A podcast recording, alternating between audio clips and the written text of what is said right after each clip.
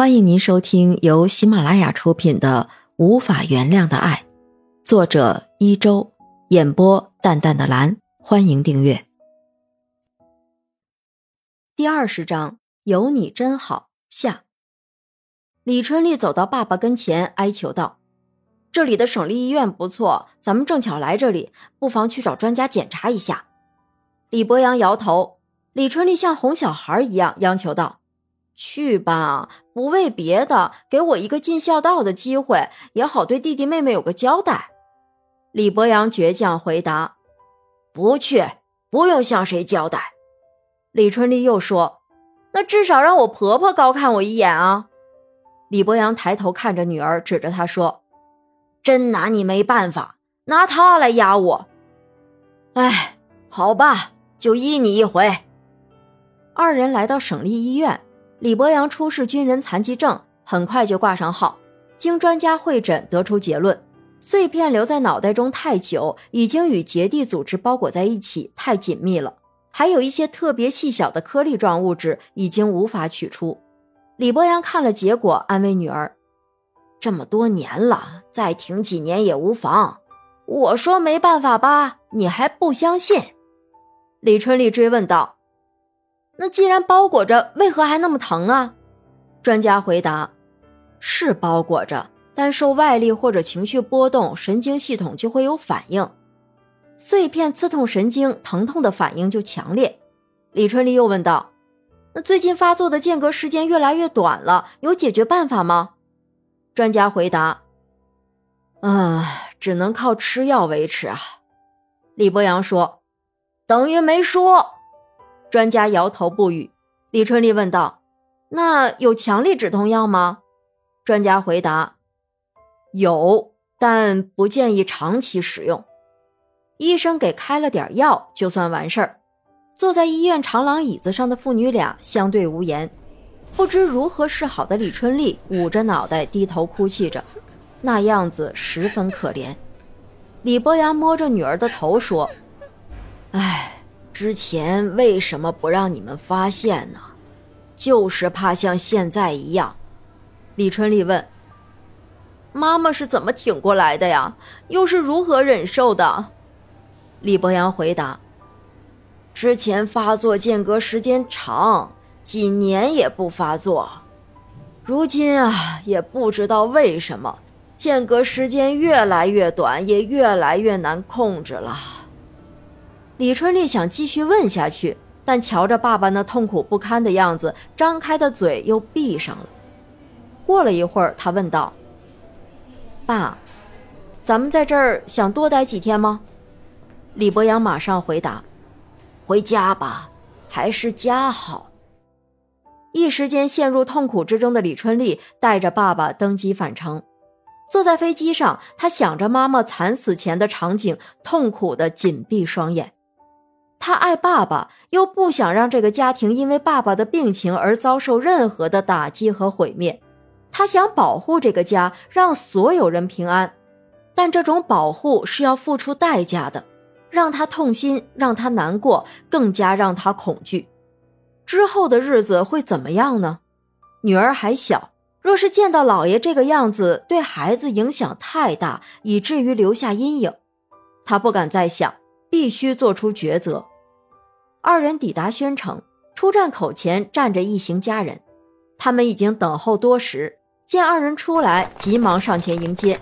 李春娇上前挎着爸爸的脖子撒娇说：“啊，老爸，下次出去想着叫我一声。”冷雪如阴阳怪气的叫道：“哼，还下次？想让我早死啊？就接着来吧。”李思辰拍着爸爸的肩膀说：“五台山一游，感触如何啊？”李博阳感叹：“清苦啊，还是家里温暖呐。”冷雪茹催促道：“快走吧，到家后我给大家煮面条。”进了家门，李春丽呕吐不止，可能是受了风寒，或者是惊吓，嗓子发痒，浑身不自在。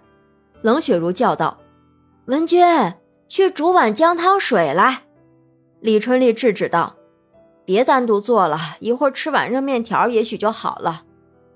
文君盯着冷雪茹看，然后问：“妈，还煮姜糖水吗？冷雪如嗔怪道：“我让你煮，你就去办，怎么那么多废话？”李春丽一头栽倒在床上，蒙上被子，浑身哆嗦。门被推开，文君叫道：“趁热喝吧。”李春丽坐起来，接过姜糖水，叫道：“太热了，一会儿再喝。你出去时把门带上。”这一举动让文君吃惊，他现在怎么变得如此冷漠？还有妈妈，她也变得脾气急躁。还好这个家里还有原来样子的文玉哥，每天像只小鸟叽叽喳喳。他跑进来，趴在床边问：“妈妈，我也要喝。”李春丽微笑着回答：“去找奶奶。”文玉哥叫道：“嗯，不嘛，我就想喝妈妈的这碗。”李春丽板起面孔叫道：“以后不许这么任性，去找奶奶。”文玉哥撅嘴离开。文君问：“你这是怎么了？像变了一个人似的？”李春丽无言以对，重新躺下，还是重复那句话：“出门时把门带上。”第二天早晨，李博阳睁开双眼，伸展一下身体，到客厅里看电视节目。文玉哥起床去小便，发现老爷在看节目，走到老爷跟前，小声说。我想看小头爸爸和大头儿子。李博阳拉过他的小手，将他抱在怀里，亲切地说：“好啊，我陪你看。你先别看，等我尿完再看。”说完，他跑到卫生间去。一分钟的光景，跑回来，跳到沙发上，重新坐在老爷怀中。李春丽半睡半醒中，用手一摸，发现女儿不见了，急忙跳到地上追出来。果不其然。她与姥爷在一起，没想到自己担心的事情来得这么快，以至于还没想好对策，预感就变成了现实。李春丽马上走到爷俩面前，对女儿叫道：“你怎么那么任性啊？不是告诉你不许看电视吗？一大早就跑出来看，眼睛不要了吗？”生怕自己被妈妈抱走的文玉哥一把拽住老爷衣裳不松手，李博阳也顺势将孩子搂得紧紧的，口中教训道。我看就你任性，总是一意孤行，别太霸道。李春丽本想教育孩子，却被爸爸训斥，感觉到很纠结，又不能还嘴，站在地中间撅嘴生气。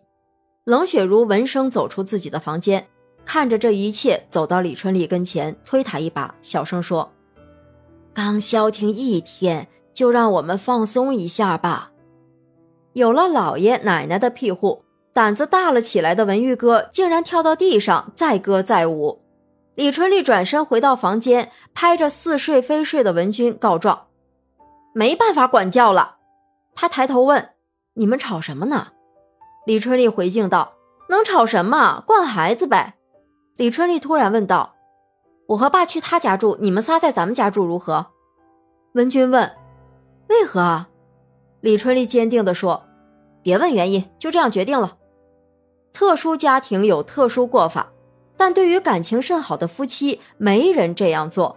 文君不同意，他问：“是不是因为爸爸的原因呢？”